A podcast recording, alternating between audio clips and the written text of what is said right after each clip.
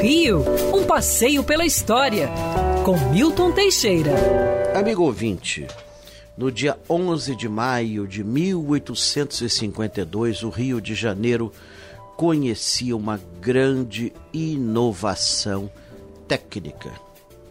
Era instalada a primeira linha telegráfica no Rio de Janeiro, ligando o Palácio Imperial ao quartel-general do Exército, que funcionava naqueles tempos uh, no campo de Santana.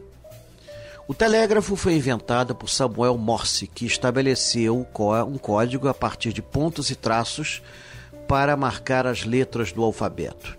O telégrafo permitia a transmissão de mensagens em tempo integral e, com a utilização da eletricidade, ele era extremamente eficiente. O Brasil foi pioneiro nesse sentido graças ao Barão de Capanema, Gustavo Chu de Capanema, que mandou instalar essa primeira linha telegráfica.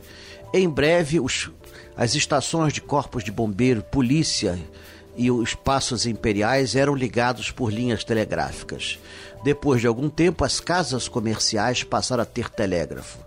A partir de 1866, todas as estações da Central do Brasil tinham uma linha telegráfica, o que dava a precisão absoluta de saber onde o trem estava e que horas chegaria.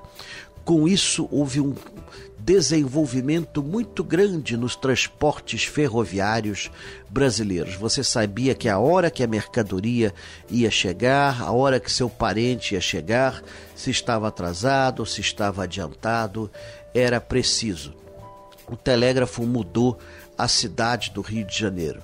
Não é à toa que Gustavo Schuch de, de Capanema ganhou o título de barão. Ele morreu, foi enterrado no cemitério de São Francisco Xavier e olha o que, que o doido mandou fazer.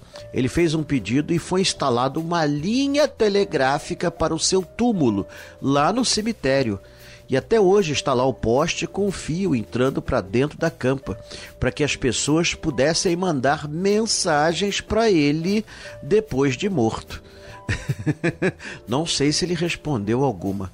Bom, seja como for, o fio hoje está cortado, não temos mais esse tipo de linha telegráfica, pelo menos não ali, mas não deixa de ser curioso esse túmulo no cemitério São Francisco Xavier, o único túmulo com ligação telegráfica no mundo.